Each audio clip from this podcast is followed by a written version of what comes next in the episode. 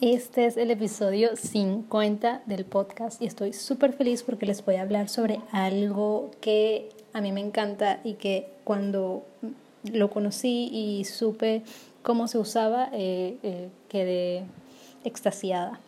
Eh, se trata de las barras de tinta china.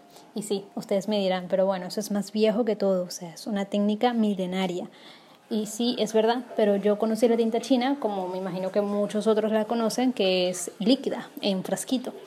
Eh, cuando me di cuenta de que se venía, o sea, como que venía en una presentación en barra, o sea, sólida, eh, quedé, bueno, mal. Y apenas eh, me enteré, fui y la, y la probé. Eh, realmente la tinta china es una técnica genial, genial dentro de las técnicas aguadas de, de la pintura. Y la diferencia, eh, bueno, existen muchas diferencias eh, con respecto a la acuarela, pero lo que, lo que yo considero más importante es que la tinta china es un material muy, muy, muy resistente a la luz.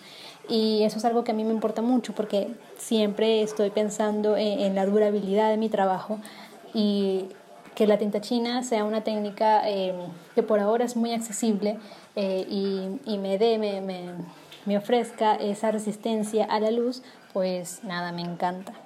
Em, estuve investigando muchísimo cuando me enteré sobre las barras de tinta china y bueno, encontré que vienen en muchas presentaciones, vienen en muchos colores y de verdad que los resultados son hermosos tanto para aguadas eh, eh, bastante eh, claras como para, para resultados donde el color y el pigmento sea bastante opaco y sea fuerte y, brillante.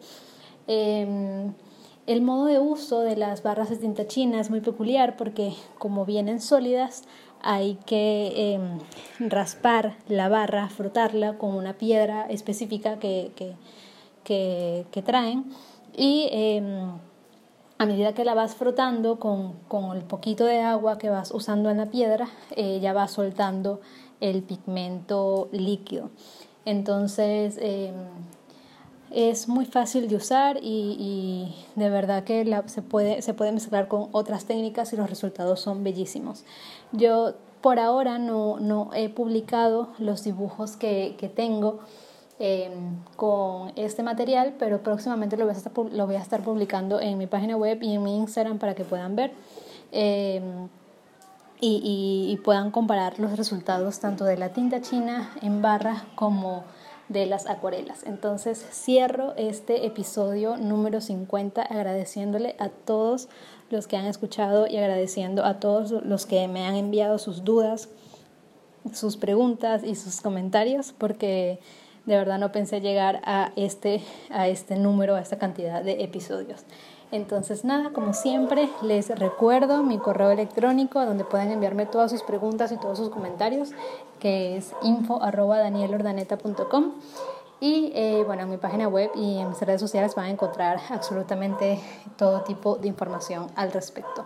Muchísimas gracias y si quieren más contenido como este o si se les ocurre o les gustaría que hable sobre otra cosa, no duden en comentármelo. Nos escuchamos pronto.